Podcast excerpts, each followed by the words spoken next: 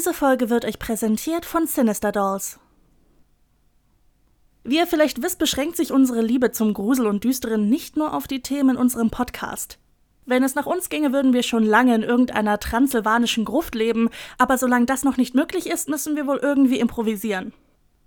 Leider finden wir in normalen Läden keinen Schmuck, der so wirklich in unsere Ästhetik passt, oder Dekorationen, die kein massenproduzierter Halloween-Kitsch sind. Ihr könnt euch also ungefähr vorstellen, wie glücklich wir darüber sind, mit einem Small Business wie Sinister Dolls zusammenarbeiten zu dürfen. Hier sind wir nämlich sofort fündig geworden. In Bellas Shop findet ihr nämlich alles, was euer dunkles Herz begehrt. Wir stöbern zum Beispiel am liebsten bei der Schmuckauswahl herum. Von Halsketten bis hin zu Haarschmuck ist nämlich alles dabei. Und das Beste daran ist, dass alle Stücke in liebevoller Handarbeit gefertigt sind. Das heißt, hier gibt es nur Unikate und auf Wunsch hin kann eure Auswahl sogar komplett personalisiert werden. Aber keine Sorge, auch wenn ihr kein Schmuckträger seid, findet ihr hier irgendetwas Passendes für euch. Sinister Dolls bietet euch Kristalle, Kunst, Badezusätze und noch einiges mehr. Für den Fall, dass euch ein Hausgeist verfolgt, könnt ihr hier auch gleich Räuchermittel und Kerzen besorgen. Nur so zur Sicherheit. Und wenn ihr wie wir sehr viel Wert auf die Herkunft eurer Habseligkeiten legt, dann wird es euch freuen zu hören, dass alle Materialien so weit wie möglich von weiteren kleinen Shops oder lokalen Businesses stammen. Teilweise werden hier sogar sehr persönliche Gegenstände wiederverwertet, die aus Bellas eigenem Familienbesitz kommen. Informationen für Allergiker zu den Materialien und deren Herkunft findet ihr natürlich auf der Shopseite von Sinister Dolls. Wie bereits erwähnt, können manche Produkte komplett individuell gestaltet werden. Und das geht auch ganz einfach in Rücksprache mit Bella selbst. Am besten könnt ihr sie über Mail oder ihren Social Media Account erreichen. Wir verlinken dann alles in den Show Notes, damit ihr es auch gut findet. Wir legen euch auf jeden Fall ans Herz, den Shop einmal zu besuchen unter www.sinisterdolls.de. Dolls schreibt man hier übrigens mit Z am Ende. Und weil Bella weiß, dass wir arme Studentinnen sind und auch euren Geldbeutel schonen wollen, bekommt ihr mit dem Code Grabestille10 ganze 10% Rabatt auf das komplette Sortiment, sogar ohne einen Mindestbestellwert. Grabestille schreibt ihr bitte komplett in Großbuchstaben. Ich habe übrigens die exklusive Information bekommen, dass alle Einkäufe mit dem Code Grabestille10 eine klitzekleine Grabestille Überraschung enthalten werden. Aber das bleibt unter uns, okay?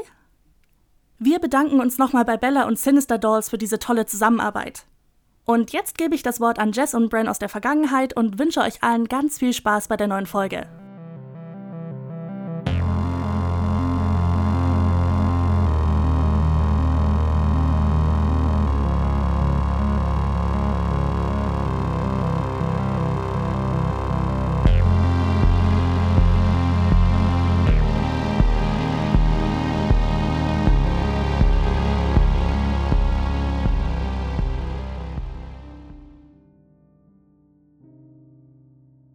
Der liebste Roland. Es war einmal eine Frau, die war eine rechte Hexe und hatte zwei Töchter, eine hässlich und böse, und die liebte sie, weil sie ihre rechte Tochter war, und eine schön und gut, die hasste sie, weil sie ihre Stieftochter war. Zu einer Zeit hatte die Stieftochter eine schöne Schürze, die der anderen gefiel, so dass sie neidisch war und ihrer Mutter sagte, sie wollte und müsste die Schürze haben. Sei still, mein Kind, sprach die Alte, Du sollst sie auch haben. Deine Stiefschwester hat längst den Tod verdient. Heute Nacht, wenn sie schläft, so komme ich und haue ihr den Kopf ab. Sorge nur, dass du hinten ins Bett zu liegen kommst und schieb sie recht nach vorne hin. Um das arme Mädchen wäre es geschehen, wenn es nicht gerade in einer Ecke gestanden und alles mit angehört hätte. Es durfte den ganzen Tag nicht zur Türe hinaus, und als Schlafenszeit gekommen war, musste es zuletzt ins Bett steigen, damit sie sich vorne hinlegen konnte, als sie aber eingeschlafen war, da schob sie sich sachte nach hinten und nahm den Platz an der Wand. In der Nacht kam die Alte geschlichen, in der rechten Hand hielt sie eine Axt, mit der linken fühlte sie erst, ob auch jemand vorne lag, und dann fasste sie die Axt mit beiden Händen und hieb ihrem eigenen Kinde den Kopf ab. Als sie fortgegangen war, stand das Mädchen auf und ging zu seinem Liebsten, der Roland hieß, und klopfte an seine Türe. Als er herauskam, sprach sie zu ihm Höre, liebster Roland, wir müssen eilig flüchten. Die Stiefmutter hat mich totschlagen wollen, hat aber ihr eigenes Kind getroffen. Kommt der Tag und sie sieht, was sie getan hat, so sind wir verloren. Aber ich rate dir, sagte Roland, dass du erst ihren Zauberstab wegnimmst, sonst können wir uns nicht retten, wenn sie uns nachsetzt und verfolgt. Das Mädchen holte den Zauberstab, und dann nahm es den toten Kopf und tröpfelte drei Blutstropfen auf die Erde, einen vors Bett, einen in die Küche und einen auf die Treppe. Darauf eilte es mit seinem Liebsten fort.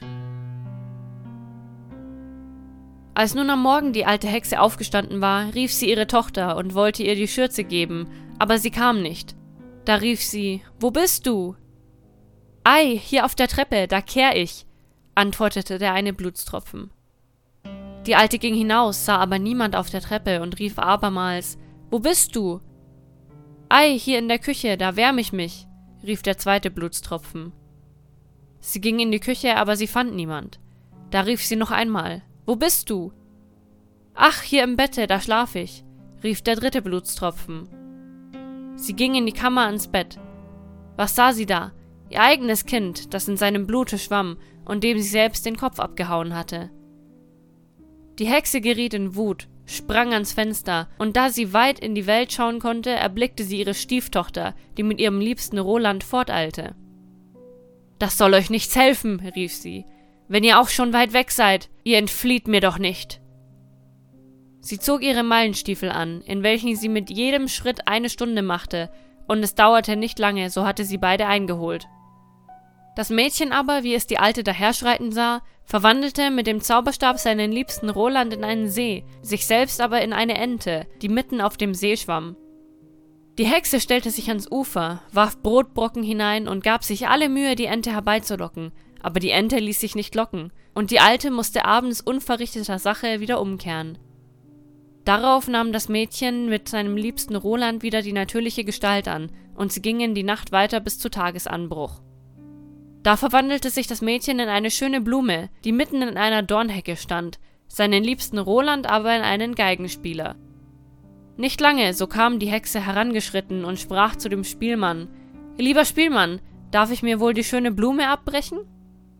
Oh ja, antwortete er, ich will dazu aufspielen. Als sie nun mit Hast in die Hecke kroch und die Blume brechen wollte, denn sie wusste wohl, wer die Blume war, so fing er an aufzuspielen.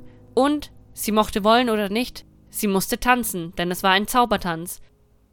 Je schneller er spielte, desto gewaltigere Sprünge musste sie machen, und die Dornen rissen ihr die Kleider vom Leibe, stachen sie blutig und wund, und da er nicht aufhörte, musste sie so lange tanzen, bis sie tot liegen blieb. Als sie nun erlöst waren, sprach Roland, Nun will ich zu meinem Vater gehen und die Hochzeit bestellen. So will ich derweil hier bleiben, sagte das Mädchen, und auf dich warten, und damit mich niemand erkennt, will ich mich in einen roten Feldstein verwandeln. Da ging Roland fort, und das Mädchen stand als ein roter Stein auf dem Felde und wartete auf seinen Liebsten. Als aber Roland heimkam, geriet er in die Fallstricke einer andern, die es dahin brachte, dass er das Mädchen vergaß. Das arme Mädchen stand lange Zeit, als er aber endlich gar nicht wiederkam, so ward es traurig und verwandelte sich in eine Blume und dachte, es wird ja wohl einer dahergehen und mich umtreten. Es trug sich aber zu, dass ein Schäfer auf dem Felde seine Schafe hütete, und die Blume sah, und weil sie so schön war, so brach er sie ab und nahm sie mit sich und legte sie in seinen Kasten. Von der Zeit ging es wunderlich in des Schäfers Hause zu. Wenn er morgens aufstand, so war schon alle Arbeit getan, die Stube war gekehrt, Tische und Bänke abgeputzt, Feuer auf den Herd gemacht und Wasser getragen. Und mittags, wenn er heimkam, war der Tisch gedeckt und ein gutes Mittagessen aufgetragen. Er konnte nicht begreifen, wie das zuging, denn er sah niemals einen Menschen in seinem Haus und es konnte sich auch niemand in der kleinen Hütte versteckt haben. Die gute Aufwartung gefiel ihm freilich, aber zuletzt ward ihm doch Angst, so dass er zu einer weisen Frau ging und sie um Rat fragte. Die weise Frau sprach es steckt Zauberei dahinter. Gib einmal morgens in aller Früh acht, ob sich etwas in der Stube regt. Und wenn du etwas siehst, es mag sein, was es will, so wirf schnell ein weißes Tuch darüber, dann wird der Zauber gehemmt. Der Schäfer tat, wie sie gesagt hatte, und am anderen Morgen, eben als der Tag anbrach, sah er, wie sich der Kasten auftat und die Blume herauskam. Schnell sprang er hinzu und warf ein weißes Tuch darüber. Alsbald war die Verwandlung vorbei und ein schönes Mädchen stand vor ihm. Das bekannte ihm, dass es die Blume gewesen wäre und seinen Haushalt bisher besorgt hätte. Es erzählte ihm sein Schicksal, und weil es ihm gefiel, fragte er, ob es ihn heiraten wollte, aber es antwortete Nein, denn es wollte seinem liebsten Roland, obgleich er es vergessen hatte, doch treu bleiben. Aber es versprach, dass es nicht weggehen, sondern ihm fernerhin haushalten wollte. Nun kam die Zeit heran, dass Roland Hochzeit halten sollte. Da ward nach altem Brauch im Lande bekannt gemacht, dass alle Mädchen sich einfinden und zu Ehren des Brautpaars singen sollten. Das treue Mädchen, als es davon hörte, ward so traurig, dass es meinte, das Herz im Leibe würde ihm zerspringen, und wollte nicht hingehen, aber die anderen kamen und holten es herbei. Wenn aber die Reihe kam, dass es singen sollte, so trat es zurück, bis es allein noch übrig war. Da konnte es nicht anders. Aber wie es seinen Gesang anfing und er zu Rolands Ohren kam, so sprang er auf und rief, Die Stimme kenne ich, das ist die rechte Braut, eine andere begehr ich nicht. Alles, was er vergessen hatte und ihm aus dem Sinn verschwunden war, das war plötzlich in sein Herz wieder heimgekommen. Da hielt das treue Mädchen Hochzeit mit seinem liebsten Roland und war sein Leid zu Ende und fing seine Freude an.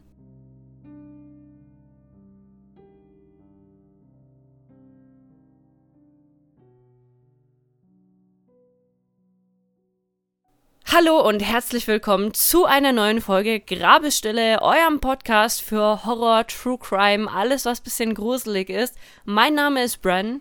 Mein Name ist Jess und ich habe gemerkt, du hast schon wieder gezögert, bevor du zu einer neuen Folge gesagt hast. Ja und? Hallo? Heute ist nicht unser Deutschtag. Heute ist wirklich nicht mein Deutschtag, ganz ehrlich. Also, ich habe ja sonst nie Deutschtage, aber heute noch weniger. Ich wollte gerade fragen, haben wir jemals einen richtigen Deutschtag? Nee. Also bei Grabestille erst recht nicht. Weißt du, was das Ganze noch sehr viel ironischer macht? Was denn? Dass diese Folge sich um deutsche Märchen dreht. Und wir so viele Probleme haben, Deutsch zu sprechen. Aber es ist noch mal heftiger, wenn du diese Märchen liest, weil die sind so alt geschrieben und dann hast du noch mehr Probleme, das zu lesen als sonst. Ich verstehe das. Also wenn ich höre, das Herz im Leib tät mir zerspringen, dann ähm, hinterfrage ich alles, was ich über Deutsch weiß. Ganz ehrlich, bei den anderen Märchen wird es dir noch sehr viel mehr so gehen. Ich kann es echt kaum erwarten, aber bevor wir weitermachen, welchen Tee trinkst du heute? Ich trinke heute einen Moment. Den gebe ich dir. Ja, ich muss erstmal meinen, meinen, wie heißen die denn? Nicht Teebeutel, das, das Tütchen, wo der Teebeutel drin ist. Da haben wir das letzte Mal, also irgendwann vor ein paar Folgen schon mal drüber diskutiert, wie dieses Ding heißt. Der Teebeutelbeutel. Der Teebeutelbeutel. Auf meinem Teebeutelbeutel steht heute drauf Mesmer, grüner Tee mit Matcha. Den habe ich aus meiner äh, wunderschönen improvisierten Überraschungsteetüte. Weil ich habe einfach die ganzen Tees, die du mir gegeben hast und noch ein paar andere in so eine Tüte geschmissen. Und da greife ich jetzt einfach blind rein. Und der, der es dann ist, der ist es halt dann ich muss das auch mal machen. Ich brauche eine Tüte. Ich brauche eine Teebeutel-Beuteltüte. eine Teebeutel-Beuteltüte. Okay, Deutsch. Alles klar. Wir sind, wir sind wieder da. Wie viele Teeblätter bekommt er von dir? Ich mag ja grünen Tee wirklich sehr, aber Matcha ist nicht wirklich so mega mein Ding. Deswegen sechs von zehn. Ja, was trinkst du denn für einen Tee? Trinkst du auch Matcha? Nee, ich trinke heute keinen Matcha. Ich trinke einen, den habe ich schon vor, was weiß ich, wie vielen Folgen mal getrunken. Das ist der Wildkirsche von der Müller Teestube. Ich weiß jetzt echt nicht mehr, wie viele Teeblätter ich dem das letzte Mal gegeben habe. Und ich habe die ganze Zeit Angst, dass ich, wenn ich einen Tee bewerte, den ich schon früher bewertet habe, ich dem eine andere Bewertung gebe und die Leute denken, Jess, du bist so dumm. Nein, nein, nicht dumm, inkonsistent. Ja, es, es kommt fast auf selbe drauf raus. Aber ich finde auch, dass sich der Geschmack ja verändern kann, je nachdem, worauf du halt an dem Tag Lust hast oder was du vorher gegessen hast oder sonstiges. Ich finde schon, dass es sehr viel ausmacht und deswegen ist es auch in Ordnung, wenn der Tee jetzt eine andere Bewertung bekommt. Das tut sehr gut zu hören. Danke, Bran. Ich hatte eigentlich Angst, den heute zu bewerten, eben aus dem Grund, aber jetzt, wo du mich so aufgebaut hast, ich gebe dem sieben von zehn Punkten. Der ist irgendwie nicht so der Fruit Punch, den ich heute gebraucht hätte. Weißt du, ich habe das Gefühl, dass ich diese Wörter schon mal gehört habe. Pass auf, jetzt war es genau derselbe Tee, bei dem ich das gesagt habe. das kann schon sein, kann schon sein. Das muss ich echt checken und wenn ich jede einzelne Folge durchhören muss, bis ich zu der Folge komme, wo ich den Tee bewertet habe. Ja, wie man unschwer erkennen kann, machen wir heute bei Grabestelle eine kleine Märchenstunde. Wir dachten uns, jetzt wo der Oktober anfängt, Oktober ist unsere Zeit, da kommen all die Horror-Creatures, die es so auf der Welt gibt, raus zum Spielen. Und was ist besser als ein paar total verstörende Märchen von den Gebrüdern Grimm? Ja, wirklich so. Also ich weiß nicht, wie es dir geht, aber ich hatte als Kind auch so ein Buch mit Grimm-Märchen. Das war so ein richtiger Oschi, so ein richtiges riesenfettes Teil. Und da habe ich teilweise auch so Märchen draus gelesen, aber die sind auch so richtig alt geschrieben. Deswegen hat mir das damals gar nicht so gefallen. Aber jetzt denke ich mir auch so, hm, wer weiß, wo das Buch hin verschwunden ist. Das muss ich mal wieder raussuchen. Weißt du, es ist so lustig, dass du dieses Buch erwähnst, weil vor ein paar Monaten habe ich genau das Buch, was du meinst, bei mir gefunden. nice. ja, also ich denke, dass es genau dasselbe Buch ist, was du meinst. Es ist nämlich auch so ein Riesen-Oschi mit Grimms Märchen. Und es sieht richtig alt aus. Es geht, es ist ein weißes mit. Es sieht so aus, als wäre es Rotkäppchen auf dem Cover. Ja, ja, ja, oh mein Gott. Dann ist es vielleicht echt dasselbe. Weißt du, wir hatten einfach alle dieselbe Kindheit. ich glaube auch, ganz ehrlich. Also Märchen sind ja sowieso, ich finde, das geht immer. Ich finde auch, das geht immer, auch egal in welchem Alter und egal zu welcher Jahreszeit. Aber gerade im Oktober, da kommt die ganze Nostalgie wieder und da hast du so Lust auf Märchen und ja, wir sind hier in Deutschland und wir haben hier keinen Spaß, deswegen sind die Grimm-Märchen auch nicht schön. Also anders kann man das gar nicht sagen. Gell? Aber ich finde, Märchen sind so vielseitig. Du hast so Märchen, die sind schön und harmlos für die Tage, an denen du dich gut fühlst. Es gibt Märchen, die sind ein bisschen gesellschaftskritisch mit einer Moral dahinter. Und es gibt Märchen, die sind einfach absolut horrible und perfekt für den Oktober. Und davon habe ich ein paar rausgesucht und die sind alle von den Brüdern Grimm, weil ich mir dachte, ja, weißt du, ich finde es eigentlich ganz nett. Ich glaube, wir haben von denen noch gar nichts gehabt in unseren über 70 Folgen Podcast. Ich glaube, wir haben sie zweimal angesprochen oder so, aber das war es dann auch. Ja, ich weiß ganz genau, dass wir auf jeden Fall mindestens eins von den Märchen mal angesprochen haben, aber ich sag dir, welches es ist, wenn du dahin kommst. Ja, genau. Was nämlich auch noch interessant ist, ist, ob du die Märchen jetzt alle kennst, die ich rausgesucht habe, ne? Ja. Kanntest du denn den liebsten Roland? Nein. Gar nicht. Es gibt viele Elemente, die mir bekannt vorkommen, wie zum Beispiel das mit den drei Blutstropfen. Das erinnert mich an ein Märchen, aber ich weiß nicht mehr welches. Das war in irgendeinem anderen Märchen auch schon.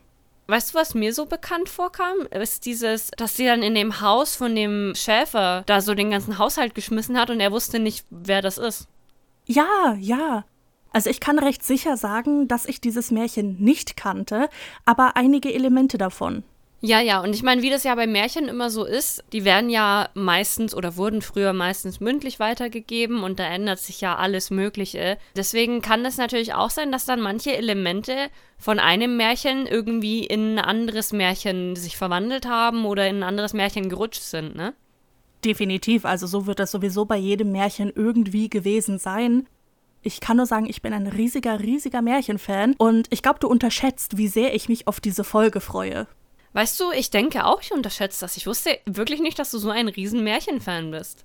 Doch, ich hatte eine richtige DVD-Sammlung von Märchen. Also okay, sie hat nicht mir gehört, sondern meiner Mutter, aber trotzdem. Oha, das ist alles neu für mich hier. Das habe ich noch nie gehört. Siehst du, du lernst mich trotzdem immer noch neu kennen. Ja, wirklich so. Und willst du noch einen Fun Fact? Ja, bitte. Meine liebsten Märchen sind eigentlich diese russischen Märchen. Oh, die sind aber auch krass. Ich lieb die. Ich lieb die sehr. Ich denke jetzt aber, es ist Zeit für das nächste Märchen. Genau, ich wollte schon gerade sagen, gut, gut. Bist du bereit für noch mehr Märchen? Äh, ja, ich bin immer bereit für mehr Märchen. sehr schön, sehr schön. Dann fange ich jetzt einfach mal an und du sagst mir dann im Nachhinein, ob du es kanntest und wie gut du es findest.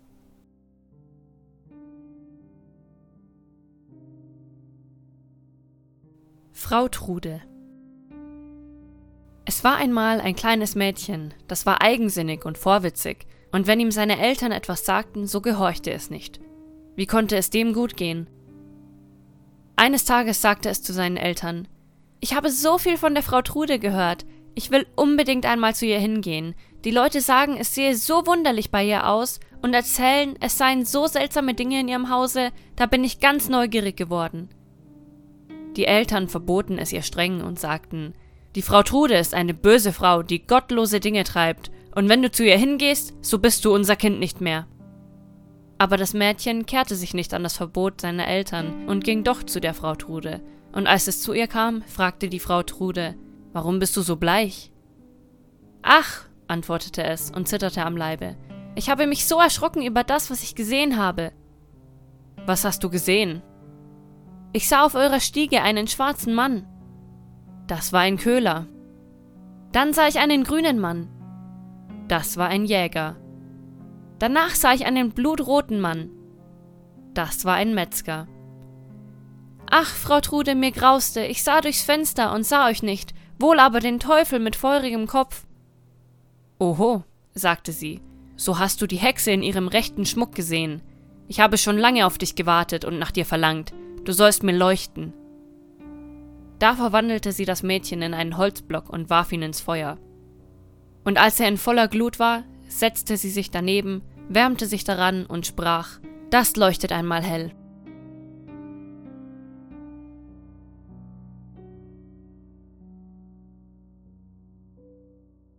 Weißt du, was ich an Märchen am meisten liebe? Bitte. Dass sie so Dinge, die komplett nicht okay sind und total verrückt, so erzählen, als wäre das die total logischste Lösung, total normal. Ja, ja, das ist doch total normal, so ein Kind in so einen Holzblock zu verwandeln und einfach anzuzünden. Ja, aber auch in deinem ersten Märchen, ja, also mein Mann geht hinfort, mir bleibt nichts anderes übrig, als mich in einen roten Stein zu verwandeln und auf ihn zu warten. Ja, und dann in eine Blume und ich hoffe einfach, dass sich irgendwer mich umtritt. also Hallo? und ich glaube, die braucht Therapie, I'm sorry. Hätte ich die Wahl, mich in einen Stein zu verwandeln, würde ich sofort tun. Aber nicht für einen Typ. Komm. Aber hallo? nicht für einen Mann. Tut mir leid, nicht für einen Mann. Also nee, es gibt Grenzen. Und ich finde das ja auch süß, welche Moral das vermitteln möchte. Nämlich, Kind, wenn du nicht auf deine Eltern hörst, dann kommt die Hexe, verwandelt dich in einen Holzblock und zündet dich an. Ja, ist doch so. Ich liebe es einfach. Aber dann habe ich gleich noch eine Frage. Was zur Hölle ist ein Köhler? Ja, das ist so ein Typ, der macht Holzkohle. Ah, mh, mm, macht Sinn. Man lernt hier echt jeden Tag was Neues bei Grabesstelle. Ja, ja, Leute, die Holzkohle herstellen, sind Köhler. Wir erfüllen unseren Lehrauftrag. Wieder was gelernt bei Grabestille. weißt du, und jetzt kommen alle unsere Hörer, Jess Brand, ihr seid so dumm, das weiß man doch. aber ich habe auch irgendwie, also ich will ja niemandem zu nahe treten, aber ich habe irgendwie das Gefühl, das ist so ein Wort oder so ein Beruf, den kennt man nur, wenn man ein gewisses Alter hat. Ich weiß nicht, weil, Fun Fact, die Hälfte meiner Familie hat in Kohlewerken gearbeitet. Früher, früher. Und den Begriff kannte ich trotzdem nicht. Alter, was ich heute alles über deine Familie lerne. Also, wenn du ganz geduldig bist, mache ich dir dann später ein Foto von so einem Kohlebrick, auf dem noch Senftenberg irgendwie draufsteht, von dem ja, Bergwerk, wo die gearbeitet haben. Voll. Was man heute alles über mich erfährt, ey. Ganz ehrlich, ich erfahre heute Sachen, die habe ich noch nie in meinem Leben gehört und wir kennen uns jetzt schon seit paar Jahren.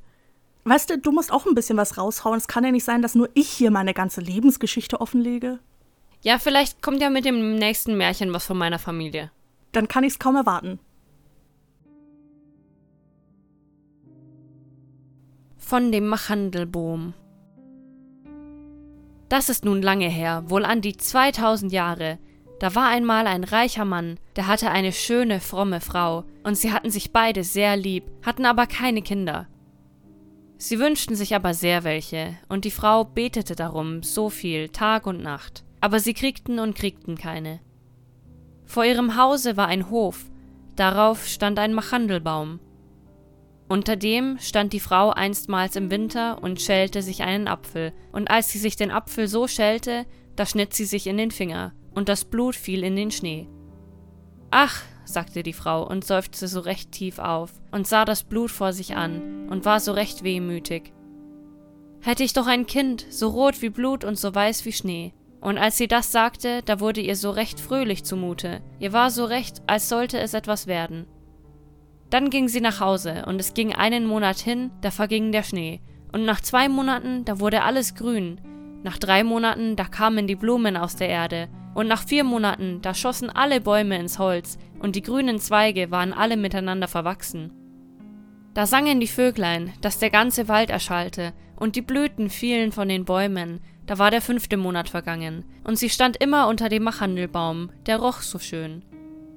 Da sprang ihr das Herz vor Freude, und sie fiel auf die Knie und konnte sich gar nicht lassen. Und als der sechste Monat vorbei war, da wurden die Früchte dick und stark, und sie wurde ganz still. Im siebenten Monat, da griff sie nach den Machandelbeeren und aß sie so begehrlich, und da wurde sie traurig und krank. Da ging der achte Monat hin, und sie rief ihren Mann und weinte und sagte, Wenn ich sterbe, so begrave mich unter dem Machandelbaum. Da wurde sie ganz getrost und freute sich, bis der neunte Monat vorbei war. Da kriegte sie ein Kind so weiß wie der Schnee und so rot wie Blut. Und als sie das sah, da freute sie sich so, dass sie starb. Da begrub ihr Mann sie unter dem Machandelbaum, und er fing an, so sehr zu weinen. Eine Zeit lang dauerte das, dann flossen die Tränen schon sachter, und als er noch etwas geweint hatte, da hörte er auf, und dann nahm er sich wieder eine Frau. Mit der zweiten Frau hatte er eine Tochter, das Kind aber von der ersten Frau war ein kleiner Sohn und war so rot wie Blut und so weiß wie Schnee. Wenn die Frau ihre Tochter so ansah, so hatte sie sie sehr lieb, aber dann sah sie den kleinen Jungen an, und das ging ihr so durchs Herz, und es dünkte sie, als stünde er ihr überall im Wege, und sie dachte dann immer, wie sie ihrer Tochter all das Vermögen zuwenden wollte, und der Böse gab es ihr ein, dass sie dem kleinen Jungen ganz gram wurde, und sie stieß ihn aus einer Ecke in die andere, und puffte ihn hier und knuffte ihn dort, so dass das arme Kind immer in Angst war. Wenn er dann aus der Schule kam, so hatte er keinen Platz, wo man ihn in Ruhe gelassen hätte. Einmal war die Frau in die Kammer hochgegangen, da kam die kleine Tochter auch herauf und sagte Mutter, gib mir einen Apfel. Ja, mein Kind, sagte die Frau und gab ihr einen schönen Apfel aus der Kiste. Die Kiste aber hatte einen großen schweren Deckel mit einem großen scharfen eisernen Schloss. Mutter, sagte die kleine Tochter, soll der Bruder nicht auch einen haben? Das verdroß die Frau, doch sagte sie, ja, wenn er aus der Schule kommt. Und als sie ihn vom Fenster aus gewahr wurde, so war das gerade, als ob der Böse in sie gefahren wäre, und sie griff zu und nahm ihrer Tochter den Apfel wieder weg und sagte, Du sollst ihn nicht eher haben als der Bruder. Da warf sie den Apfel in die Kiste und machte die Kiste zu. Da kam der kleine Junge in die Tür, da gab ihr der Böse ein, dass sie freundlich zu ihm sagte, Mein Sohn, willst du einen Apfel haben? und sah ihn so jähzornig an. Mutter, sagte der Kleine, was siehst du so grässlich aus? Ja, gib mir einen Apfel. Da war ihr, als sollte sie ihm zureden. Komm mit mir, sagte sie und machte den Deckel auf. Hol dir einen Apfel heraus. Und als der kleine Junge sich hineinbückte, da riet ihr der Böse Bratsch schlug sie den Deckel zu, dass der Kopf flog und unter die roten Äpfel fiel. Da überlief sie die Angst, und sie dachte, könnte ich das von mir bringen? Da ging sie hinunter in ihre Stube zu ihrer Kommode und holte aus der obersten Schublade ein weißes Tuch und setzte den Kopf wieder auf den Hals und band das Halstuch so um, dass man nichts sehen konnte, und setzte ihn vor die Türe auf einen Stuhl und gab ihm den Apfel in die Hand. Danach kam Marlenchen zu ihrer Mutter in die Küche, die stand beim Feuer und hatte einen Topf mit heißem Wasser vor sich. Den rührte sie immer um. Mutter, sagte Marlenchen, der Bruder sitzt vor der Türe und sieht ganz weiß aus und hat einen Apfel in der Hand. Ich habe ihn gebeten, er soll mir den Apfel geben, aber er antwortet mir nicht. Das war mir ganz unheimlich. Geh noch einmal hin, sagte die Mutter, und wenn er dir nicht antwortet, dann gib ihm eins hinter die Ohren. Da ging Marlenchen hin und sagte Bruder, gib mir den Apfel aber er schwieg still. Da gab sie ihm eins hinter die Ohren, da fiel der Kopf herunter, darüber erschrak sie und fing an zu weinen und zu schreien und lief zu ihrer Mutter und sagte Ach, Mutter, ich hab meinem Bruder den Kopf abgeschlagen und weinte und weinte und wollte sich nicht zufrieden geben. Marlenchen, sagte die Mutter, was hast du getan? Aber schweig nur still, dass es kein Mensch merkt. Das ist nun doch nicht zu ändern. Wir wollen ihnen sauer kochen. Da nahm die Mutter den kleinen Jungen und hackte ihn in Stücke, tat sie in den Topf und kochte ihnen sauer. Marlenchen aber stand dabei und weinte und weinte, und die Tränen fielen alle in den Topf, und sie brauchten kein Salz. Da kam der Vater nach Hause und setzte sich zu Tisch und sagte, Wo ist denn mein Sohn? Da trug die Mutter eine große, große Schüssel mit Schwarzsauer auf, und Marlenchen weinte und konnte sich nicht halten. Da sagte der Vater wieder, Wo ist denn mein Sohn? Ach, sagte die Mutter, er ist über Land gegangen, zu den Verwandten seiner Mutter, er wollte dort eine Weile bleiben. Was tut er denn dort? Er hat mir nicht mal Lebewohl gesagt. Oh, er wollte so gern hin und bat mich, ob er dort wohl sechs Wochen bleiben könnte. Er ist ja gut aufgehoben dort. Ach, sagte der Mann, mir ist so recht traurig zumute. Das ist doch nicht recht. Er hätte mir doch Lebewohl sagen können. Damit fing er an zu essen und sagte: Marlenchen, warum weinst du? Der Bruder wird schon wiederkommen. Ach, Frau, sagte er dann, was schmeckt mir das Essen schön? Gib mir mehr. Und je mehr er aß, umso mehr wollte er haben und sagte: Gebt mir mehr, ihr sollt nichts davon aufheben, das ist, als ob das alles mein wäre. Und er aß und aß, und die Knochen warf er alle unter den Tisch, bis er mit allem fertig war. Marlenchen aber ging hin zu ihrer Kommode und nahm aus der untersten Schublade ihr bestes seidenes Tuch und holte all die Beinchen und Knochen unter dem Tisch hervor und band sie in das seidene Tuch und trug sie vor die Tür und weinte blutige Tränen. Dort legte sie sie unter den Machandelbaum in das grüne Gras, und als sie sie dahingelegt hatte, da war ihr auf einmal ganz leicht und sie weinte nicht mehr, da fing der Machandelbaum an, sich zu bewegen, und die Zweige gingen immer so voneinander und zueinander, so recht, wie wenn sich einer von Herzen freut und die Hände zusammenschlägt. Dabei ging ein Nebel von dem Baum aus, und mitten in dem Nebel, da brannte es wie Feuer, und aus dem Feuer flog so ein schöner Vogel heraus, der sang so herrlich und flog hoch in die Luft. Und als er weg war, da war der Machandelbaum, wie er vorher gewesen war, und das Tuch mit den Knochen war weg. Marlenchen aber war so recht leicht und vergnügt zumute, so recht, als wenn ihr Bruder noch lebte. Da ging sie wieder ganz lustig nach Hause, setzte sich zu Tisch und aß. Der Vogel aber flog weg und setzte sich auf eines Goldschmieds Haus und fing an zu singen. Mein Mutter, der mich schlacht, mein Vater, der mich aß, mein Schwester, der Marlenechen, sucht alle meine Beinechen, bind sie in ein Seidentuch, legt's unter den Machandelbaum, Kivit, Kivit, wat für ein schön Vogel bin ich. Der Goldschmied saß in seiner Werkstatt und machte eine goldene Kette. Da hörte er den Vogel, der auf seinem Dach saß, und sang. Und das dünkte ihn so schön. Da stand er auf, und als er über die Türschwelle ging, da verlor er einen Pantoffel. Er ging aber so recht mitten auf die Straße hin, mit nur einem Pantoffel und einer Socke. Sein Schutzfell hatte er vor, und in der einen Hand hatte er die goldene Kette und in der anderen die Zange, und die Sonne schien so hell auf die Straße. Da stellte er sich nun hin und sah den Vogel an. Vogel, sagte er da, wie schön kannst du singen. Sing mir das Stück nochmal. Nein, sagte der Vogel, zweimal singe ich nicht umsonst. Gib mir die goldene Kette, so will ich es dir noch einmal singen. Da, sagte der Goldschmied, hast du die goldene Kette, nun sing mir das noch einmal.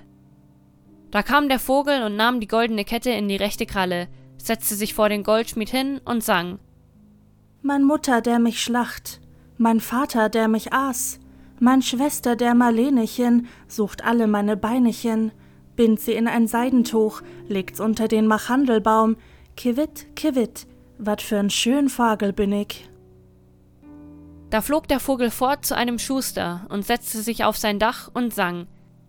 Mein Mutter, der mich schlacht, mein Vater, der mich aß, mein Schwester, der Marlenechen, sucht alle meine Beinechen, bind sie in ein Seidentuch, legt's unter den Machandelbaum, Kivit, Kivit, wat für ein schön Vogel bin ich. Der Schuster hörte das und lief in Hemdsärmeln vor seine Tür und sah zu seinem Dach hinauf und musste die Hand vor die Augen halten, dass die Sonne ihn nicht blendete.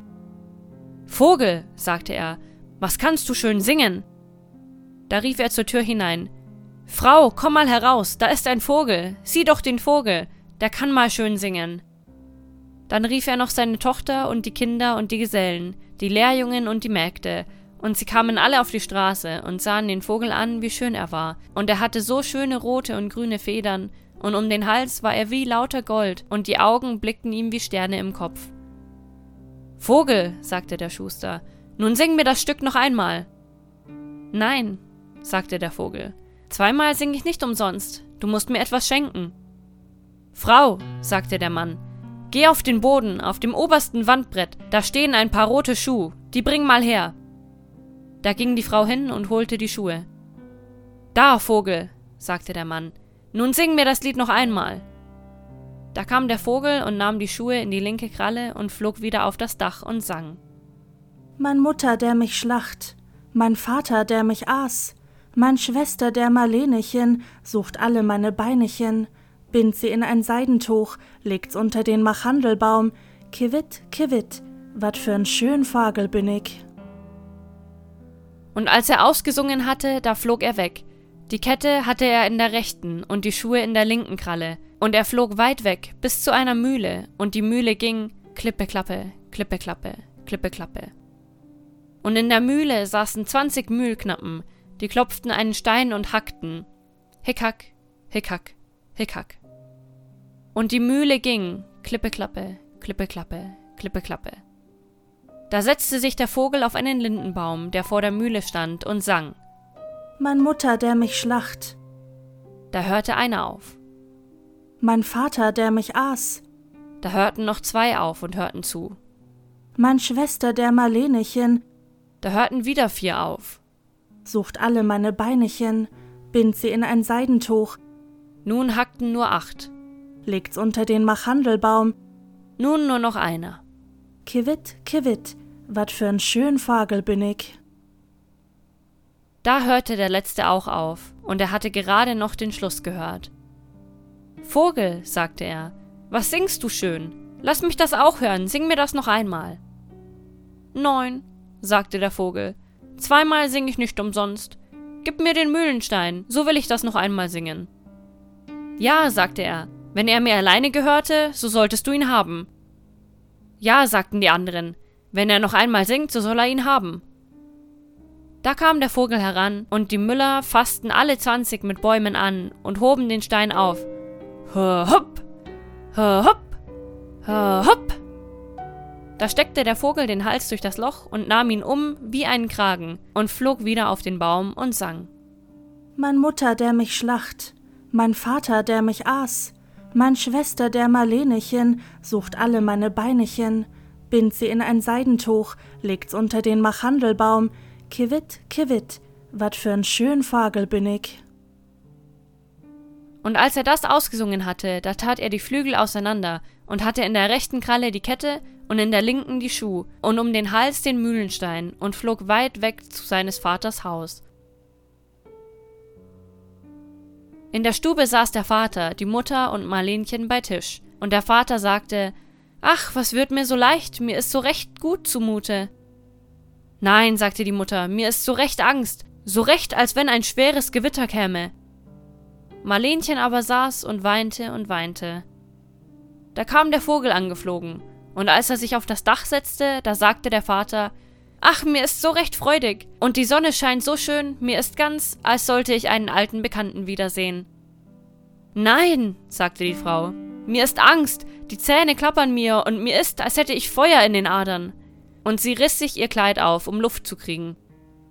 Aber Marlenchen saß in der Ecke und weinte und hatte ihre Schürze vor den Augen und weinte die Schürze ganz und gar nass. Da setzte sich der Vogel auf den Machandelbaum und sang. Mein Mutter, der mich schlacht, da hielt sich die Mutter die Ohren zu und kniff die Augen zu und wollte nicht sehen und hören, aber es brauste ihr in den Ohren wie der allerstärkste Sturm, und die Augen brannten und zuckten ihr wie Blitze. Mein Vater, der mich aß. Ach, Mutter, sagte der Mann, da ist ein schöner Vogel, der singt so herrlich und die Sonne scheint so warm, und das riecht wie lauter Zinnermom. Mein Schwester, der Marlenechen. Da legte Marlenchen den Kopf auf die Knie und weinte in einem fort. Der Mann aber sagte, ich geh hinaus, ich muss den Vogel in der Nähe sehen. Ach, geh nicht, sagte die Frau. Mir ist, als bebte das ganze Haus und stünde in Flammen. Aber der Mann ging hinaus und sah sich den Vogel an. Sucht alle meine Beinechen, bind sie in ein Seidentuch, legt's unter den Machandelbaum, kiwit, kiwit, wat für'n schön Vogel bin ich. Damit ließ der Vogel die goldene Kette fallen, und sie fiel dem Mann gerade um den Hals, so richtig herum, dass sie ihm ganz wunderschön passte. Da ging er hinein und sagte Sieh, was ist das für ein schöner Vogel, hat mir eine so schöne goldene Kette geschenkt und sieht so schön aus. Der Frau aber war so Angst, dass sie lange in die Stube hinfiel und ihr die Mütze vom Kopf fiel. Da sang der Vogel wieder Mein Mutter, der mich schlacht, Ach, dass ich tausend Klafter unter der Erde wäre, dass ich das nicht zu hören brauchte. Mein Vater, der mich aß. Da fiel die Frau wie tot nieder. Mein Schwester, der Marlenechen. Ach, sagte Marlenchen, ich will doch auch hinausgehen und sehen, ob mir der Vogel etwas schenkt. Da ging sie hinaus. Sucht alle meine Beinechen, bind sie in ein Seidentuch, legt's unter den Machandelbaum. Da warf er ihr die Schuhe herunter. Kewit, kewit, wat für'n schön Fagel bin ich. Da war ihr so leicht und fröhlich. Sie zog sich die neuen roten Schuhe an und tanzte und sprang herein. Ach, sagte sie, mir war so traurig, als ich hinausging, und nun ist mir so leicht.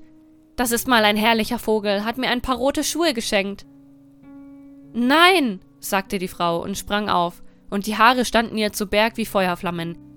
Mir ist, als sollte die Welt untergehen. Ich will auch hinaus, damit mir leichter wird. Und als sie aus der Tür kam, bratsch, warf ihr der Vogel den Mühlstein auf den Kopf, dass sie ganz zerquetscht wurde. Der Vater und Marlenchen hörten das und gingen hinaus. Da ging ein Dampf und Flammen und Feuer aus von der Stätte, und als das vorbei war, da stand der kleine Bruder da, und er nahm seinen Vater und Marlenchen bei der Hand und waren alle drei so recht vergnügt und gingen ins Haus, setzten sich an den Tisch und aßen.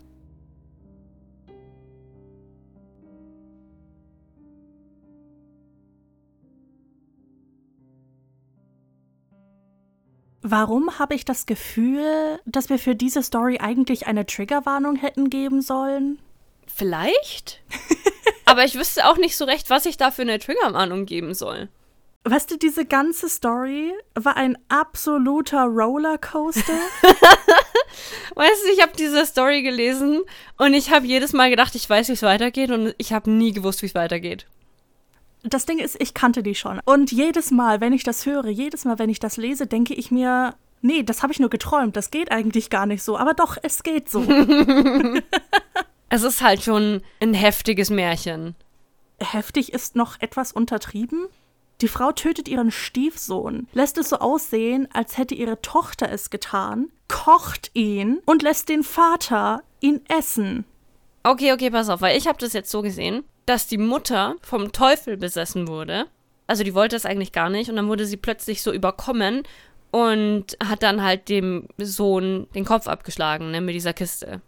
Was ich dann nicht verstehe, ist, wie sie dann so die Audacity haben kann, zu ihrer Tochter zu sagen, die soll dem mal so hinter die Ohren hauen, dass der Kopf einfach runterfällt, ne, und traumatisiert dann mein eigenes Kind. Mutter des Jahres, ne? Sie bringt jemanden um und denkt sich dann, ja, ich finde, meine Tochter sollte die Schuld dafür tragen. Können wir auch bitte drüber reden, was für ein krasser Vogel das gewesen sein muss? also ich weiß ja, dass man, wenn man von Rache angetrieben ist, sehr viel stärker ist und viele Sachen schafft, ne? Aber der Mühlstein? Das Ding ist, ich habe eigentlich irgendwie die ganze Zeit an einen Raben gedacht, aber dann steht da was von rote und grüne Federn. Dann dachte ich so an so ein, wie so ein Fink oder so. Halt irgend so ein normaler Baumvogel. Ja, ja, und das ist so ein, so ein kleiner Vogel halt, ne? Ja, und der trägt einen Mühlenstein. Ja, der macht das schon. Also ich habe noch nie einen Mühlenstein hochgehoben, aber ich glaube nicht, dass so ein kleiner Minivogel so ein Ding tragen könnte. In dem Märchen hat es so 20 Leute gebraucht, um diesen Mühlstein anzuheben. Ich glaube nicht, dass es eine Person schafft, geschweige denn ein Vogel. Weißt du, das klingt wie so ein Witz. Weißt du, wie viele Vögel braucht es, um einen Mühlstein zu heben? Einen, wenn er genug Rachetrieb in sich hat. Es ist so, oh mein Gott. Aber auch, was für ein toller Vogel das gewesen sein muss. Er kriegt eine Echtgoldkette geschenkt. Er bekommt ein brandneues, von einem Schuster gemachtes Paar Schuhe, bestimmt aus Echtleder, und einen Mühlstein. Der hat richtig geflext. Der hat richtig hart geflext. Wie gut muss der gewesen sein, dass die sich alle dachten, okay, wir geben jetzt einfach mal Material im Wert von Tausenden von Euro weg für einen Vogel. Der gut singen kann. Willst du übrigens wissen, was so ein Mühlstein wiegt? Ja, bitte. Anderthalb bis zwei Tonnen. Das ist ein Auto. Da war sehr viel Rache in diesem kleinen Körper. Du, ich glaube, weil auch. Also, ich habe mir schon, bei der Goldkette dachte ich mir so, ja, ja, das ist legitim. Bei den Schuhen dachte ich mir schon so, okay, wie nimmt jetzt der Vogel so ein paar Schuhe in die Kralle? Das ist schon ein bisschen weird. Aber immer noch irgendwo nachvollziehbar. Ja, ja, also Schuhe kann ich mir noch eingehen lassen, aber der Mühlstein ist ein bisschen heftig. Beim Mühlstein hat es dann aufgehört. Ja, vor allem, der lässt den ja dann einfach auf die Frau fallen, weißt du. Ja, klar, also wenn ein Auto auf dich drauf fällt, naja. Na, aber stell dir vor, da fällt so vor deinem Haus, in deinem Vorgarten, einfach so ein Zwei-Tonnen-Ding runter. Ich weiß nicht, was du meinst, vollkommen legitim. Ich finde es übrigens auch sehr, sehr schön, wie die am Anfang sagen, ja, vor knapp 2000 Jahren, ne, wenn man bedenkt, wann das Märchen wahrscheinlich geschrieben wurde, befinden wir uns in einem Jahr, in dem Jesus noch nicht existiert. Oder wenn wir von heute ausgehen, ein Jahr, in dem Jesus ungefähr 22, 23 Jahre sein wird. Ich finde das eine sehr tolle Ideologie, dass neben der Entwicklung von Jesus das hier abspielt Weißt du, was ich meine? Ich finde das irgendwie richtig hilarious. Vielleicht bin das nur ich, aber ich finde das richtig hart lustig. Also ich finde, es ist eine sehr akkurate Darstellung von Rachsucht. Meinst du nicht? Weil ich denke, das ist wirklich so, wenn du halt so richtig rachsüchtig bist, dann kannst du alles schaffen. Bran, lass das eine Warnung sein, wenn du mich irgendwann mal richtig hart wütend machst. Dann kommst du mit dem Pass Müllstein. auf den Alter. Müllstein auf. Pass auf den Müllstein auf. Ah, das will ich sehen. Dann fliegst du auch so über mich und lässt den dann fallen. Das mache ich. Ich schwöre bei Gott. Glaubst dir sofort, Alter. Du würdest es machen. Aber weißt du, bevor wir zum nächsten Märchen gehen, frage ich mal, hast du eigentlich ein Lieblingsmärchen? Weißt du, das Märchen, das mir am meisten in der Kindheit im Gedächtnis geblieben ist, ist Rapunzel. Aber vielleicht ist es auch, weil ich so Rapunzel-Spin-offs geschrieben habe als Kind. Also das musst du jetzt ein bisschen erläutern. Na, ich habe dir das, glaube ich, schon mal erzählt, dass meine Mutter, als sie immer arbeiten gegangen ist, dann hat sie uns halt immer so eine Übung gegeben, die wir machen sollen in der Zwischenzeit. Und dann haben wir halt so, hat sie gesagt, ja, schreib eine Geschichte, so und so viele Seiten oder so und so viele Wörter und ja, keine Ahnung. Und dann haben wir halt geschrieben. Und ich habe dann halt so Rapunzel-Spin-offs geschrieben. Das heißt, die ersten Fanfictions, die du geschrieben hast, waren Rapunzel-Fanfictions? Weißt du, wenn du das so formulierst, ja. Ich, will- ich will nicht ja sagen, aber ja. Es tut mir weh, dass ich diese Frage mit ja beantworten muss. Oh doch, oh doch, das waren Fanfictions, meine Liebe.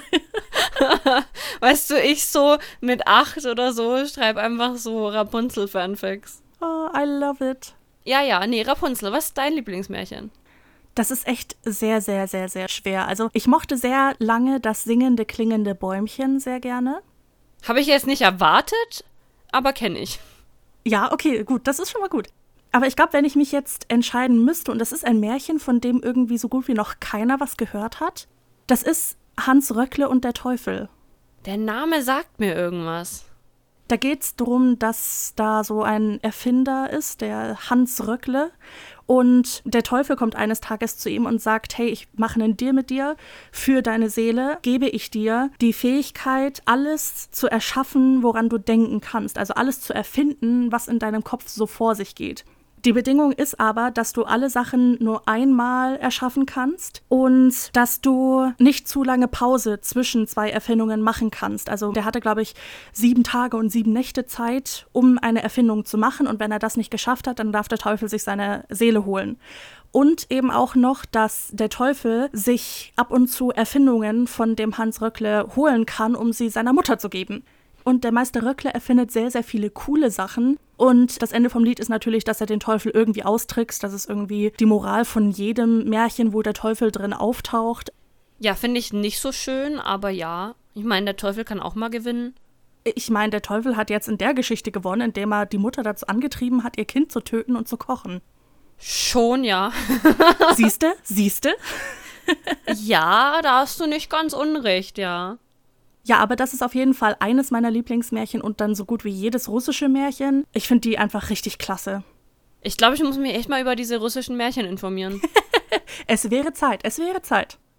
Und weißt du, wofür es auch Zeit ist? Fürs nächste Märchen, von dem es zwei Versionen gibt. Und das Märchen kennt mit Sicherheit auch jeder.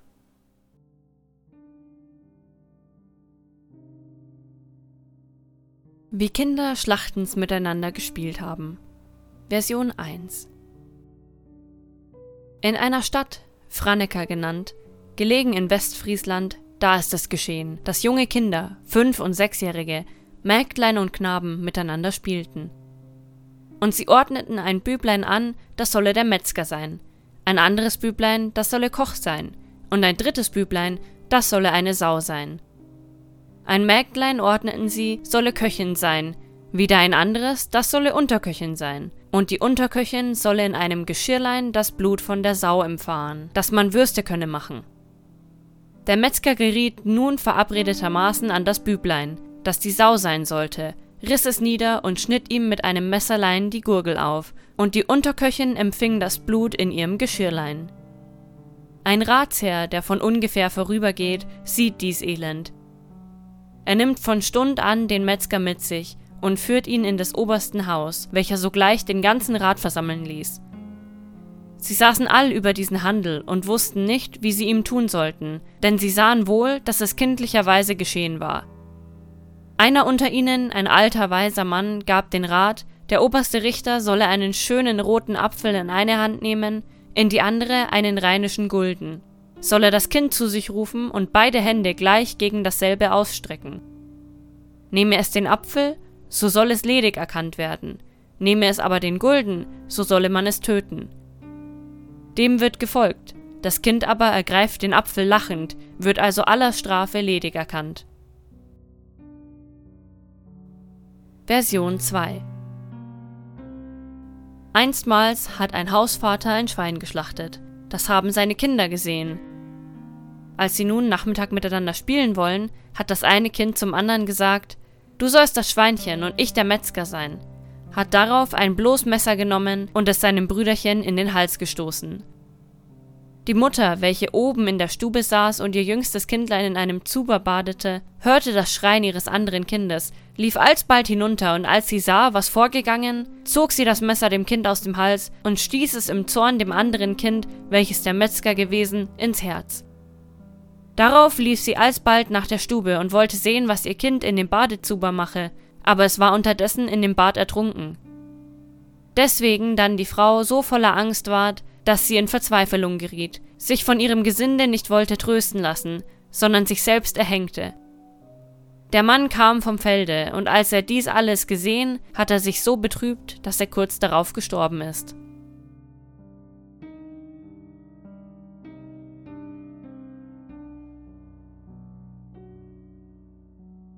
Ich hasse dieses Märchen, in jeder Version. Ja, ich auch. Aber das ist genau das Märchen, was ich vorhin vorhin meinte, über das wir auch schon mal gesprochen hatten. Ich meine, es war in der La Llorona-Folge. Ich glaube auch, weil da hatten wir ja auch gesagt, die hat dann ihre Kinder irgendwie umgebracht. Ja, ja, genau. Wir hatten darüber geredet, dass so dieses Phänomen der weißen Frau, die ihre Kinder tötet und danach sich selbst, schon recht bekannt ist. Ja, genau. Und dass das auch halt in vielen folklorischen Erzählungen oder Märchen oder sonstigen auch vorkommt. Ja, genau. Und wenn ich schon mal dabei bin, dann empfehle ich gleich wieder den Podcast, den ich auch schon in der La Llorona-Folge empfohlen habe. Nämlich haben Fürchten lernen eine ganze Folge über Märchen gemacht. Bisschen technischer als wir, ein bisschen professioneller als wir. Ja, ja, die machen ja eine Folge über Märchen und wir machen eine Märchenstunde. Ja, genau, genau. Da muss man den Unterschied erkennen. Und die haben sich auch über dieses Märchen und über das vorherige Märchen, soweit ich mich noch dran erinnern kann, unterhalten und auch über eins, was noch kommen wird. Also die schlauste Idee wäre ja eigentlich, diese Folge zu hören, um zu hören, was genau in dem Märchen passiert und danach zu fürchten lernen zu gehen, um dort nochmal die Märchenfolge zu hören und das Technische über die Märchen zu lernen. Das klingt doch nach einem super Oktoberplan. Das klingt nach einem super Plan für so einen Putzsonntag.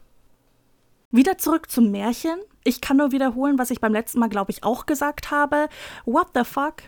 Ja, sehe ich auch so. Wer denkt sich sowas aus? Gebrüder Grimm, please explain. ich glaube nicht, dass sie es noch erklären können jetzt.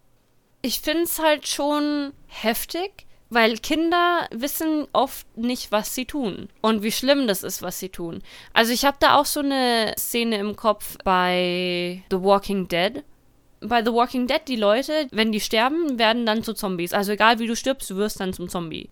Und da sind zwei so Schwestern und die ältere, also es sind halt noch Kinder, ne? Ich glaube, die sind irgendwie so, keine Ahnung, 10, 11 und so 13, 14, keine Ahnung. Und die ältere, die ist halt voll fasziniert von den Zombies und die meint, das sind alles noch Menschen und die sind voll menschlich noch und so und keine Ahnung. Und Spoiler Alert, was dann halt passiert, ist, dass sie dann ihre kleine Schwester umbringt, damit die dann als Zombie wiederkommt. Und es erinnert mich jedes Mal halt daran, weil ich mir denke, so, wusste sie, was sie tut? Weil Kinder wissen oft nicht, was sie machen und was für Auswirkungen das halt hat, ne? Auf jeden Fall. Also ich habe The Walking Dead nie fertig geschaut. Ich habe immer nur so die ersten zwei Staffeln geschaut und dann abgebrochen. Irgendwie ist das so ein Common Theme bei mir. So diese ganzen berühmten Serien schaue ich immer nur so für zwei bis drei Staffeln und danach verliere ich das Interesse. Obwohl ich die Szene nicht gesehen habe in der Serie, hatte ich die letztens auf TikTok. Und ich musste auch, jetzt wo du es erwähnt hast, sofort an die Szene denken. Ich meine, man sagt ja nicht umsonst, Messer, Gabel, Schere, Licht sind für kleine Kinder nicht. Die wissen nicht, wie man mit dem ganzen Scheiß umgehen muss. Die wissen nicht, was sie tun. Sie wissen, sie können noch nicht die natürliche Konsequenz vom eigenen Handeln einschätzen. Und deswegen sollte man die ja nicht mit irgendwelchen Waffen oder scharfen Gegenständen, mit irgendetwas, wo man sich verletzen könnte, alleine lassen. Das hat schon alles seinen Sinn. Es kommt wirklich immer darauf an, wem oder was die Kinder ausgesetzt sind, ne? Absolut, ja es ist schon immer so ein schwieriges Thema, wenn man sagt, ja, zum Beispiel in so einer Bauernfamilie, da sehen die Kinder halt so, you know, Schlachten und solche Sachen, das ist da ja völlig normal. Das schon, aber an der Stelle ist es ja wirklich essentiell, dass man den Kindern das auch erklärt. Das ist ja auch dieser ganze Punkt von dem Gentle Parenting, von dem wir immer erzählen. Es heißt nicht, dass das Kind alles machen darf, was es will, oder nichts machen darf, was es will. Oder auch, dass es behütet aufwächst. Genau. Es heißt einfach, dass das Kind die natürliche Konsequenz von seinem Handeln versteht. Und das geht nur, wenn man es dem Kind gescheit erklärt und bei Dingen, die nicht so schädlich sind, auch das Kind die Konsequenz erfahren lässt. Das geht natürlich in dem Sinne nicht absolut, ne, ist ja klar. Aber gerade in solchen Sachen muss man dem Kind das erklären. Und so viele Probleme der Menschheit lassen sich lösen, wenn man einfach gut miteinander kommuniziert und Probleme erklärt. Schon ja, aber viele Leute verstehen das nicht. Sehr viele Leute verstehen das nicht und das macht mich immer sehr, sehr wütend. Ich glaube, wir sollten die Geschichte wechseln. Gut, gut, mein Schatz, dann habe ich jetzt noch zwei Märchen für dich. Oh, ich freue mich. Ich liebe Märchen. Danke für diese Folge. Echt legit. Danke. Ich bin mir jetzt nicht ganz sicher, ob ich hier eine Triggerwarnung geben sollte. Weißt du was? Wir haben gerade eine Geschichte gehört von einer Frau, die ihren Stiefsohn getötet und gekocht hat. Ich glaube, wenn wir da keine Triggerwarnung gegeben haben, dann werden wir das jetzt auch nicht tun. Es sind Grimms Märchen, was will man da erwarten? Es ist wirklich so. Also ich meine, ich denke, wir haben alle eine bestimmte Art von Märchen im Kopf, sobald jemand sagt Grimms Märchen. Ja, in etwa. gut, gut. Dann lege ich los.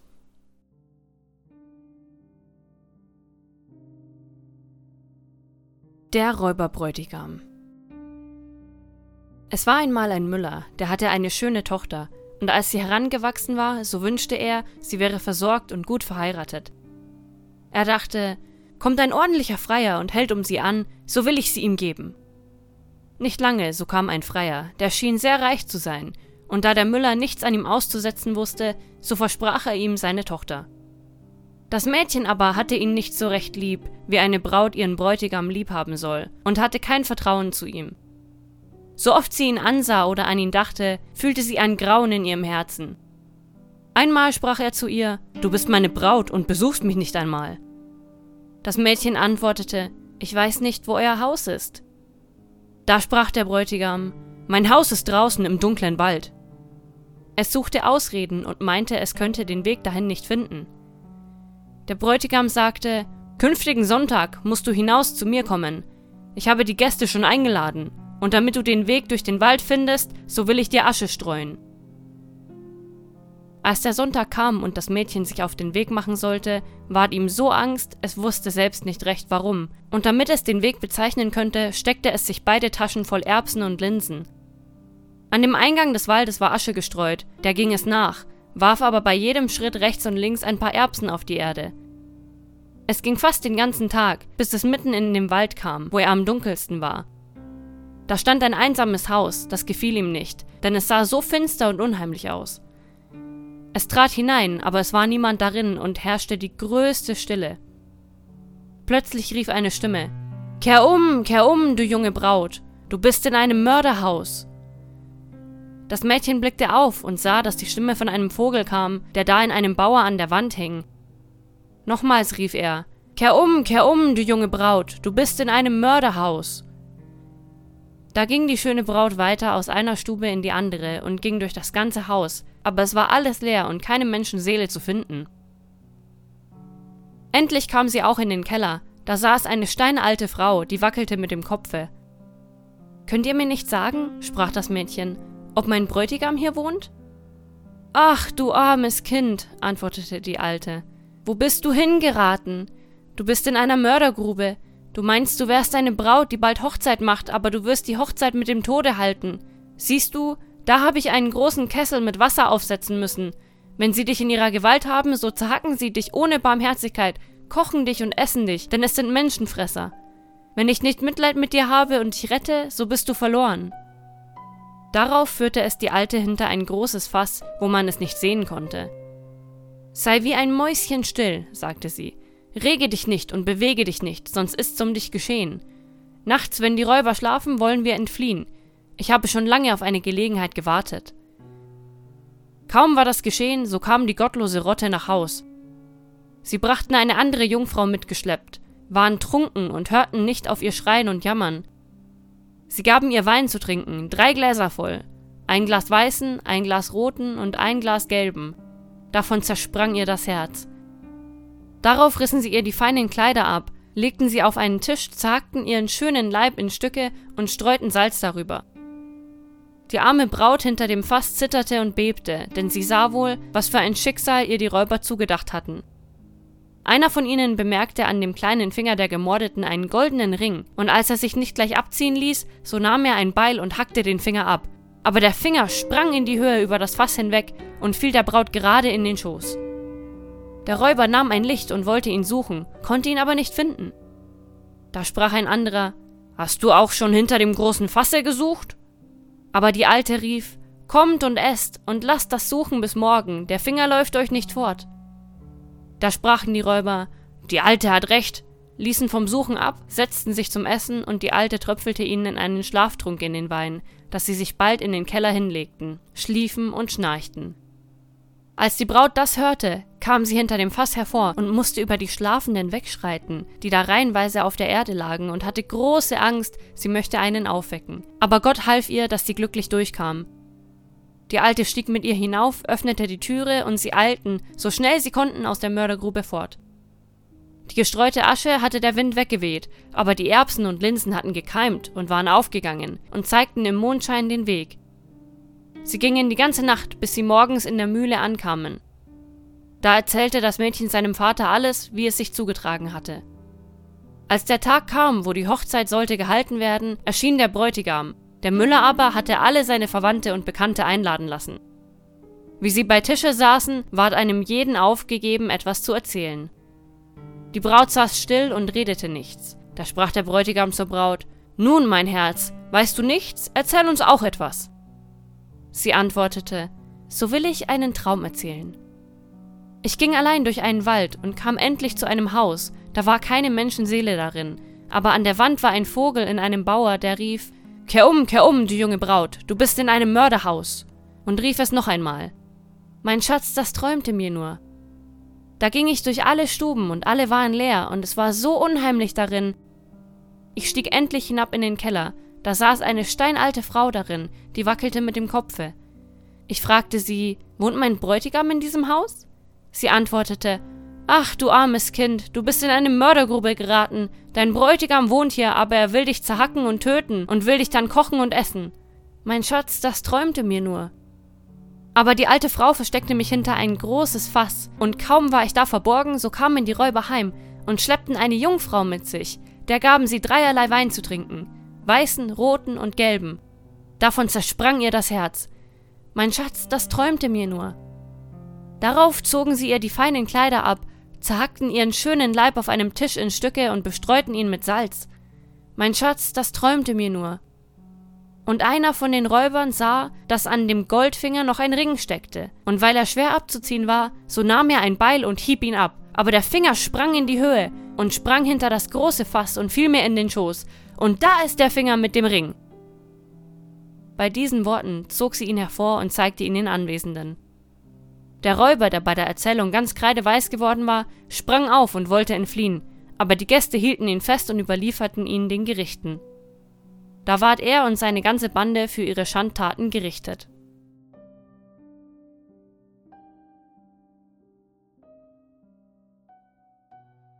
Na schau, das hat doch auch ein Happy End.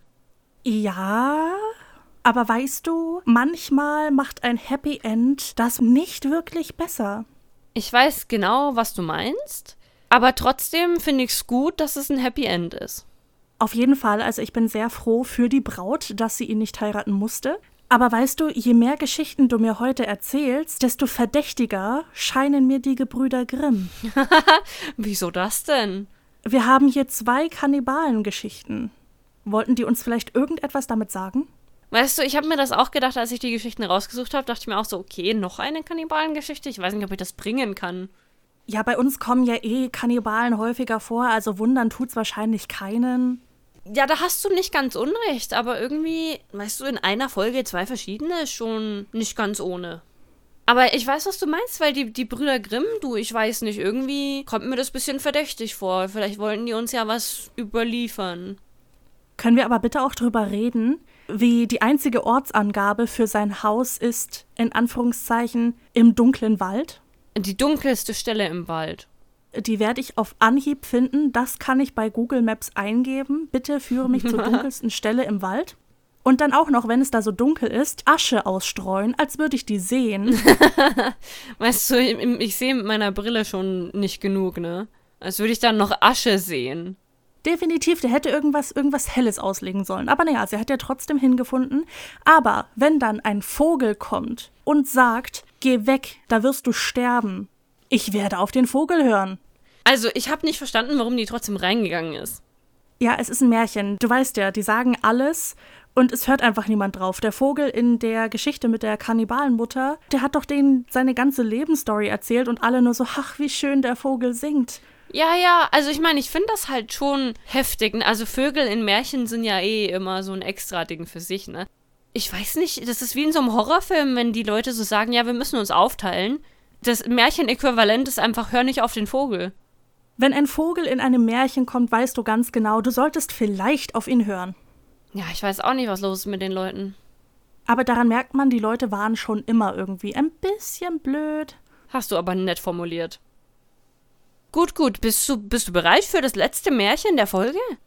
Ich sehe den Namen von dem Märchen und weiß ganz genau, dass die Antwort dazu Nein ist. Das ist ein sehr bekanntes Märchen ja, das ist auch so ein Märchen, da denke ich mir, nein, danke schön. Eigentlich, nee, du. Da habe ich lieber den Meister Röckle und den Teufel, aber naja. Aber weißt du, genau deswegen habe ich das als letztes Märchen. Sehr gut, dann beenden wir diese Folge mit einem richtigen Banger. Ja, wirklich so. Ich hoffe, die Hörer sehen es auch so. Hau raus. Blaubart. In einem Walde lebte ein Mann, der hatte drei Söhne und eine schöne Tochter.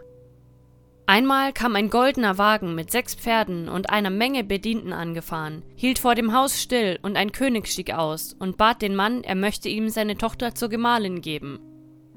Der Mann war froh, dass seiner Tochter ein solches Glück widerfuhr und sagte gleich Ja. Es war auch an dem Freier gar nichts auszusetzen, als dass er einen ganz blauen Bart hatte, so dass man einen kleinen Schrecken kriegte, so oft man ihn ansah.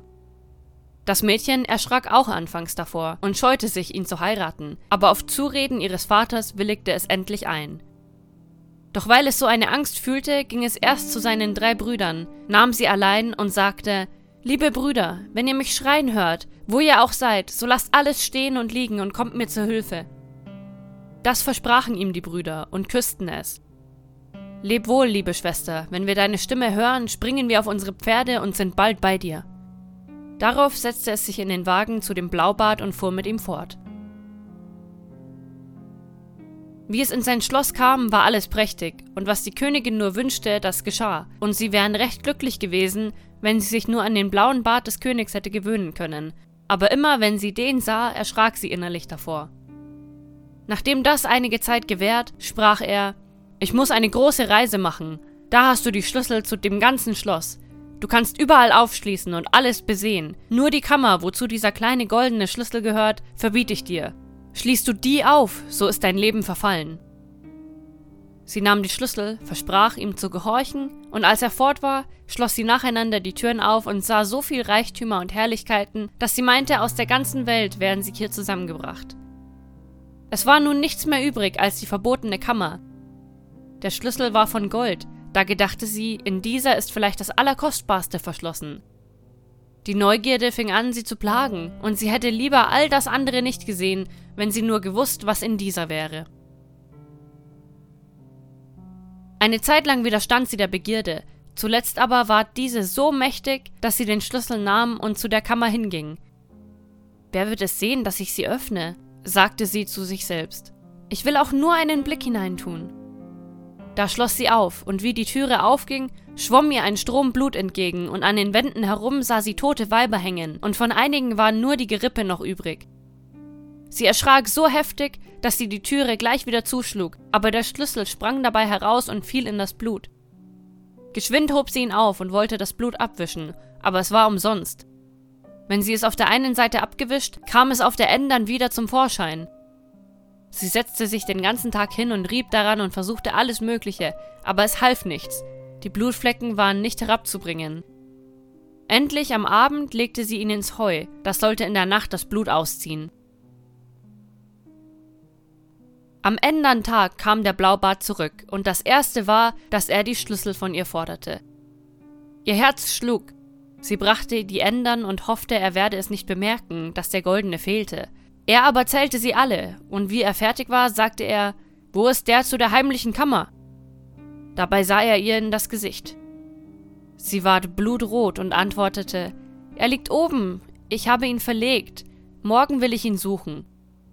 Geh lieber gleich, liebe Frau, ich werde ihn heute noch brauchen. Ach, ich will dir es nur sagen, ich habe ihn im Heu verloren, da muss ich erst suchen.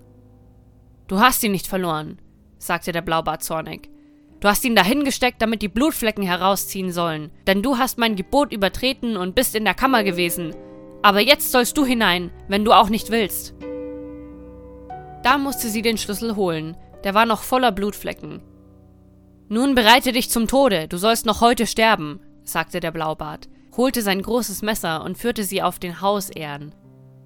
Lass mich nur noch vor meinem Tod mein Gebet tun, sagte sie. So geh, aber eil dich, denn ich habe keine Zeit lang zu warten. Da lief sie die Treppe hinauf und rief, so laut sie konnte, zum Fenster hinaus Brüder, meine lieben Brüder, kommt, helft mir. Die Brüder saßen im Wald beim kühlen Wein, da sprach der Jüngste Mir ist, als hätte ich unserer Schwester Stimme gehört. Auf, wir müssen ihr zu Hilfe eilen. Da sprangen sie auf ihre Pferde und ritten, als wären sie der Sturmwind. Ihre Schwester aber lag in Angst auf den Knien, da rief der Blaubart unten Nun, bist du bald fertig? Dabei hörte sie, wie er auf der untersten Stufe sein Messer wetzte. Sie sah hinaus, aber sie sah nichts als von der Ferne einen Staub, als kam eine Herde gezogen. Da schrie sie noch einmal Brüder, meine lieben Brüder, kommt, helft mir. Und ihre Angst ward immer größer. Der Blaubart aber rief Wenn du nicht bald kommst, so hol ich dich, mein Messer ist gewetzt. Da sah sie wieder hinaus und sah ihre drei Brüder durch das Feld reiten, als flögen sie wie Vögel in der Luft. Da schrie sie zum dritten Mal in der höchsten Not und aus allen Kräften Brüder, meine lieben Brüder, kommt, helft mir. Und der Jüngste war schon so nah, dass sie seine Stimme hörte. Tröste dich, liebe Schwester, noch einen Augenblick, so sind wir bei dir. Der Blaubart aber rief Nun ist's genug gebetet, ich will nicht lange warten, kommst du nicht, so hol ich dich. Ach, nur noch für meine drei lieben Brüder lass mich beten. Er hörte aber nicht, kam die Treppe heraufgegangen und zog sie hinunter. Und eben hatte er sie an den Haaren gefasst und wollte ihr das Messer in das Herz stoßen, da schlugen die drei Brüder an die Haustüre, drangen herein und rissen sie ihm aus der Hand. Dann zogen sie ihre Säbel und hieben ihn nieder. Da ward er in die Blutkammer aufgehängt zu den anderen Weibern, die er getötet. Die Brüder aber nahmen ihre liebste Schwester mit nach Haus, und alle Reichtümer des Blaubarts gehörten ihr.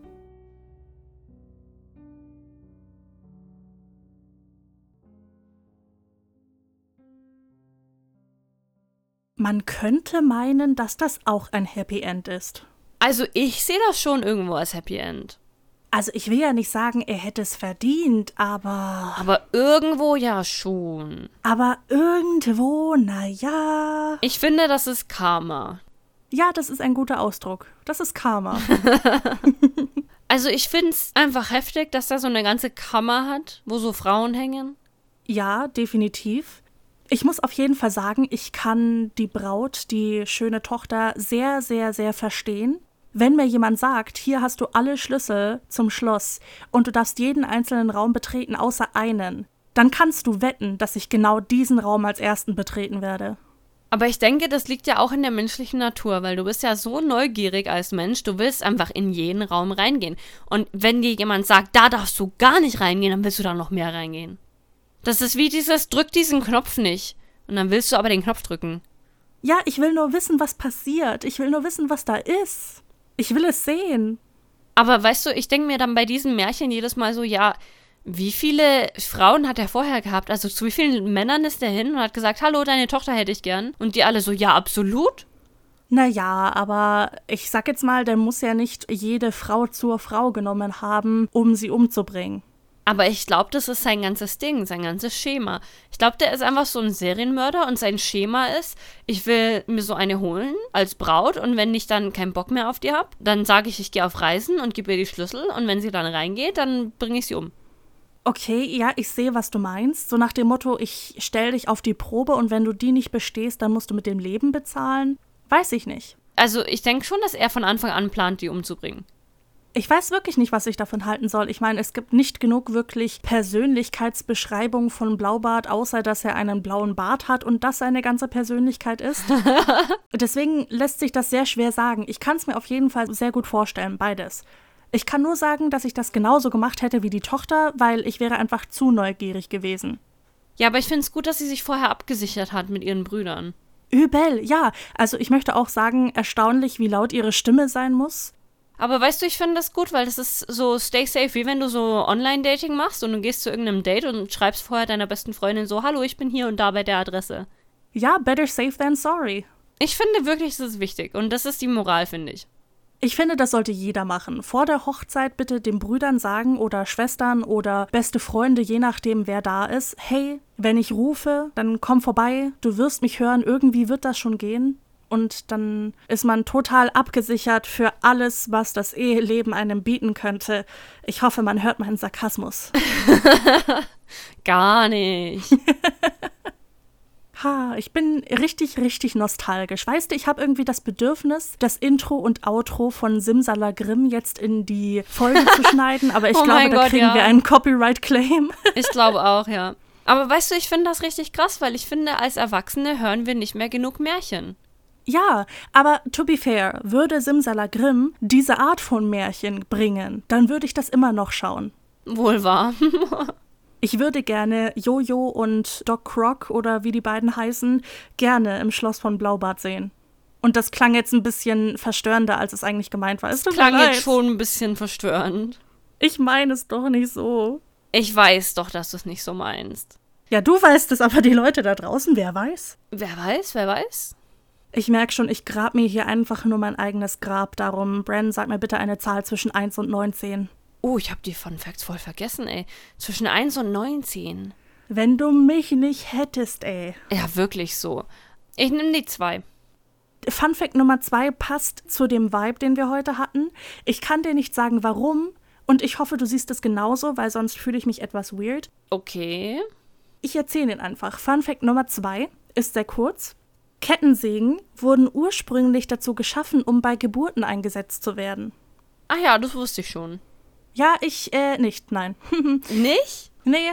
Doch, doch, das wusste ich schon, das wusste ich schon. Aber ich sehe, was du meinst, es passt in, in das Grimm-Schema. Ja, ich kann dir nicht sagen, inwiefern, aber es passt einfach. Ja, doch schon. Jetzt habe ich irgendwie Angst, dass das einfach Allgemeinwissen ist und ich die Einzige bin, die das nicht gewusst hat. Nee, ich glaube, das ist so einer von diesen Fun Facts, die du dann irgendwann mal in deinem Leben erfährst. Weißt du? also ich denke schon, das ist ein, ein, recht allgemein bekannter Fun Fact, aber es gibt trotzdem noch sehr viele Leute, die das nicht wissen. Tja, aber alle Leute, die jetzt gerade in diesem Moment einen Podcast von zwei jungen Frauen hören, die weder Magneten noch Mikrowellen noch sonst irgendwas vom Leben verstehen, die wissen das jetzt. Ja, wir bilden. Bei Grabestille wird Wert auf Bildung gelegt. Dann bilde doch jetzt mal die Leute darin, wie sie uns auf Instagram erreichen können. Unter grabestille.podcast auf Instagram könnt ihr euch unsere ganzen Posts anschauen zu den Folgen oder unsere Stories zu unserem Leben oder einfach mit uns schreiben. Und falls ihr uns einfach irgendetwas erzählen wollt, entweder eine erlebte Story, eine selbstgeschriebene Creepypasta oder einfach irgendein Feedback jeglicher Art, dann schreibt das doch bitte an grabestille-podcast.web.de als E-Mail. Ja, dann hoffe ich einfach mal, dass euch allen unsere Märchenstunde im Oktober, im Spooktober, gefallen hat und dass es bei euch auch die Nostalgie wieder irgendwie hochkommen hat lassen. Also bei mir auf jeden Fall. Schon, oder? Ja diese Folge war jetzt richtig gemütlich, finde ich. Auch wenn sehr viele Geschichten ein bisschen krass waren, aber naja, man ist ja nichts anderes von Grimm gewohnt. ich fand es trotzdem schön, so seicht. Es ist nicht so, nicht so heftig wie so ein True Crime-Fall, weißt du? Gut, dann schauen wir mal, ob nicht alle mal noch Lust haben, bei Fürchtenlernen vorbeizuschauen, um sich das bisschen technischer anzuhören. Und dann wünschen wir euch noch ein wunderschönes Restwochenende. Früh, Mittag, Abend, egal wann ihr das hört, was ihr gerade macht, im Auto, beim Putzen, sonst was. Wir hören uns beim nächsten Mal. Tschüss. Tschüss.